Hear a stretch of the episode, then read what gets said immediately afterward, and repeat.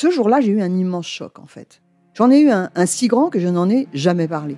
En fait, adolescente, je me sentais déplacée, comme un, comme un geste ou comme une parole peuvent être déplacées. En famille, en amour, au travail, en société, trouve-t-on jamais tout à fait sa place? Ce sentiment d'être en adéquation avec soi-même, de se rapprocher de la personne que l'on a l'ambition d'être. Une carrière pertinente qui nous rend heureux, un entourage qui nous aime pour ce que nous sommes, une vie qui nous ressemble ou tout du moins nous trahisse le moins possible. Parfois, ce sentiment de cohérence arrive vite, parfois plus tard, quelquefois jamais. Le plus souvent, il se déplace par vagues. Je suis Marion Ruggieri et dans le podcast Les Vagues, un tout nouveau podcast de Elle, j'interrogerai des personnalités sur le moment où elles se sont senties à leur place pour la première fois, mais aussi le moment où elles se sont senties déplacées.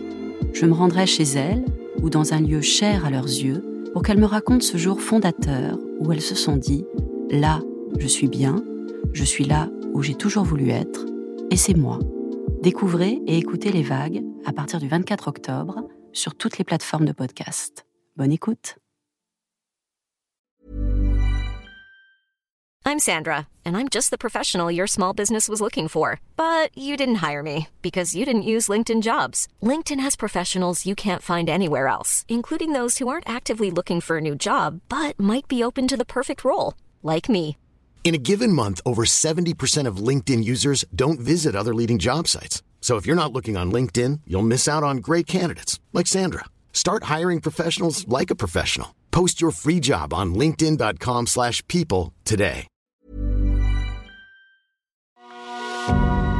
C'est mon histoire, le rendez-vous iconique du magazine Elle. Les lectrices racontent leurs aventures les plus folles et les plus émouvantes. J'échange, mais j'embrasse pas. Vibrez maintenant avec le podcast C'est mon histoire. Pelotonné dans le peignoir de Martin, je colle mon front à la baie vitrée. La buée qui s'échappe de ma tasse de thé épaissit la brume qui ce matin enveloppe le lac à mes pieds. J'aime ce silence. J'aime ce calme. J'aime cette vue. Et là soudain je pouffe. Les souvenirs de ma nuit s'invitent entre le lac et moi, lézardant ce vernis bourgeois dont je polis ma vie depuis quelques années. Une vie qui, à son tour, vient joyeusement pulvériser mes rêveries.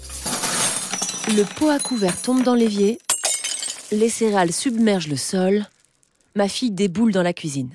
Maman Elles sont où mes céréales? Me demande Rosalie, 8 ans.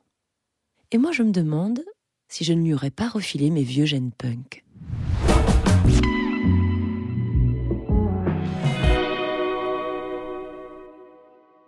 Martin, son père, est un lève-tard. Ses petits déjeuners sont depuis toujours nos têtes à tête et je les goûte. Pas longtemps ce matin parce que Ben tonton Richard, t'as dormi ici? l'un de nos plus vieux amis vient de faire éruption dans la cuisine, le cheveu pas moins hirsute que le mien. Richard bredouille un vague mensonge à base de pneus crevés et de retour à l'hôtel impossible à Rosalie, qui le croit sur parole, et on déduit que Zoé, la nouvelle fiancée de Richard, a dormi là aussi. Bingo Elle est ravie. Moi aussi. Mais pas tout à fait pour les mêmes raisons. J'ai toujours trouvé Zoé extrêmement désirable. Et il y a quelques heures à peine, je m'endormais nue dans ses bras. Nous venions de faire l'amour toutes les deux. Hmm, Tous les trois. Tous les quatre. Et c'était prodigieux.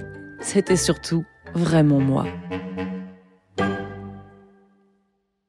À l'âge de Rosalie, j'écopais de mes premières heures de colle.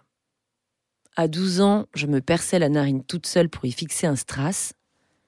Trois ans plus tard, je ne comptais plus les cigarettes fumées dans les toilettes du collège. Parallèlement à mon goût pour la transgression, une libido bouillonnante s'était mise à couler dans mes veines adolescentes. J'ai tout essayé. Les filles comme les garçons, les nuits éphémères comme les passions dévorantes. Résultat, à 20 ans, j'avais déjà l'impression d'être une vieille personne.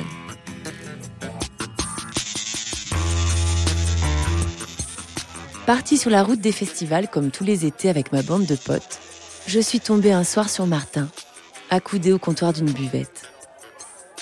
Il a commandé un coca. Et j'ai éclaté de rire. Ici, on est plutôt bière, et moi la première. Martin a souri, mais ne s'est pas démonté. J'en ai longtemps bu, et puis plus. Il a ajouté. Mais tu sais quoi? On profite beaucoup plus quand on est sobre. Là, il m'a scotché. Revendiquer sa sobriété en plein festoche, voilà, ça c'était punk. Martin et moi ne nous sommes plus quittés. Jamais. Avec lui, j'ai découvert le jour, moi qui ne vivais que la nuit. Et son aile m'est apparue bien plus protectrice que tout ce que j'avais pu mettre entre le monde et moi. L'alcool, la drogue, les amants, amantes de passage. Pour écouter la suite de cette histoire, vous devez être abonné à Elle. Nous vous proposons une offre 100% numérique ou une offre avec votre magazine livré chez vous chaque semaine. Faites votre choix sur la page l.fr